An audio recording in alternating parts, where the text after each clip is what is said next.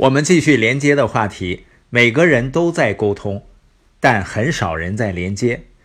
关于连接的重要性，著名的管理专家吉姆·柯林斯他写道：“创建最伟大企业的人深知，任何卓越公司发展的终极决定因素，不是市场、技术、竞争力或产品，而是一种找到和留住正确人才的能力。”我们都知道，吸引、培养和留住人才是靠文化，但是连接重不重要呢？有一家咨询公司呢，他研究了一万六千位企业高管，发现管理者的成就跟关心别人、和别人建立连接的能力直接相关。以下呢就是一些发现：成就低下者呢，他只想着自己的保障；而成就普通的人呢，关注生产。高成就的人，他关心他人，也关心收益。成就低下的人完全不信任下属。成就普通的人呢，他更关注自己的地位，而高成就者他乐观地看待下属。成就低下的人，他不沟通，只遵循手册和指引；而成就普通的人呢，只听上级的。高成就者，他认真聆听每一个人。所以，无论在哪个领域，要想取得成功，都要跟人连接。那跟人连接呢，永远不在于自己，而在于和我沟通的那个人。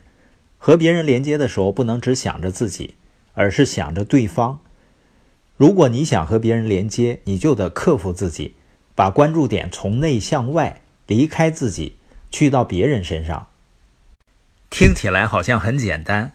但为什么我们大多数人很难做到连接呢？第一点呢，就是不成熟。成熟的意思就是能够为别人着想、为别人而工作的能力。不成熟的人，他不会从别人的角度去看问题的，很少思考什么对别人好。他们做起事来呢，就跟小孩子一样。小孩一开始都是自我中心的，什么时候感觉他们慢慢长大了呢？就是他开始为别人着想了。比如点菜的时候，他也会问别人喜欢吃什么。当然呢，有些人随着年龄的增长，并不代表成熟。有的时候，人们只是年长了，但并不成熟。在内心深处，我们大多数人都希望自己很重要，但我们需要和我们天生的自私心态做斗争，这是一辈子的抗争。这很重要，为什么呢？因为只有成熟的人才会真正专注于他人。才能真正和人们连接。另外一个人成熟的标志就是他只想着去改变自己，去影响周围的人，而不是试图去改变周围的人。我昨天发一个朋友圈是这样说的：有人说，没有呕心沥血不算引领过团队，呕啥心沥啥血呀？带团队多好玩啊！如果你觉得难受，还不是你想试图改变谁啊？如果你有改变别人的想法，你会穷尽一生来实践和检验这样一个真理：改变自己是神，改变别人是神经病。这个呢，看似玩笑，实际上呢，人性就是这样的。人都不喜欢被改变，但是人希望被影响、被提醒。